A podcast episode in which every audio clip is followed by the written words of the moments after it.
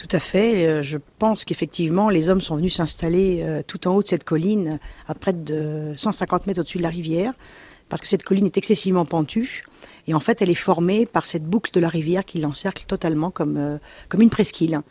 Et certainement que les hommes, à une époque, ont trouvé que l'endroit était stratégique pour s'y sentir protégé. Les pentes sont raides et la rivière nous encercle comme des douves jantes naturelles. Pourquoi, Najac, pourquoi l'homme est venu se perdre au fin fond de ces gorges de l'Aveyron?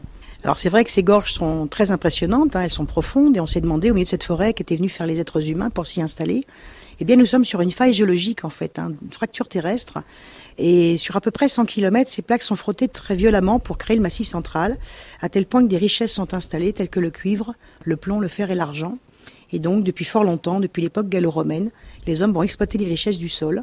Et donc effectivement, à Najac, eh bien, on va créer une ville très, très doucement, mais progressivement, la ville va grossir jusqu'au Moyen Âge pour devenir une ville très importante, une ville renommée pour ses foires et ses marchés, une ville riche.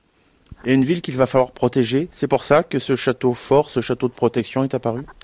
Alors on peut présumer qu'effectivement notre seigneur primitif à Najac va bâtir certainement un premier château, peut-être d'abord en bois et puis en s'enrichissant peut-être en pierre. Mais ce seigneur très rapidement va être rattrapé par des seigneurs encore plus puissants que sont les comtes de Toulouse et qui vont décider qu'il faut effectivement marquer une porte nord à leur territoire et bloquer l'axe qui était cette vallée d'entrée sur leur territoire.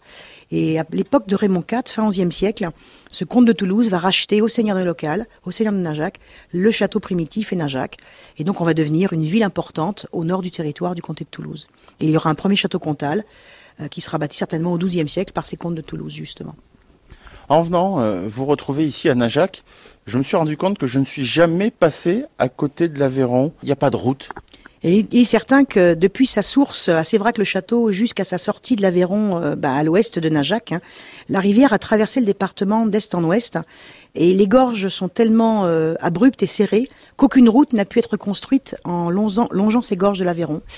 Euh, et donc évidemment, ces gorges, puisqu'il n'y a pas de route, eh un jour, on va créer une ligne de chemin de fer très tôt on va la commander au chemin de fer de France dès 1830.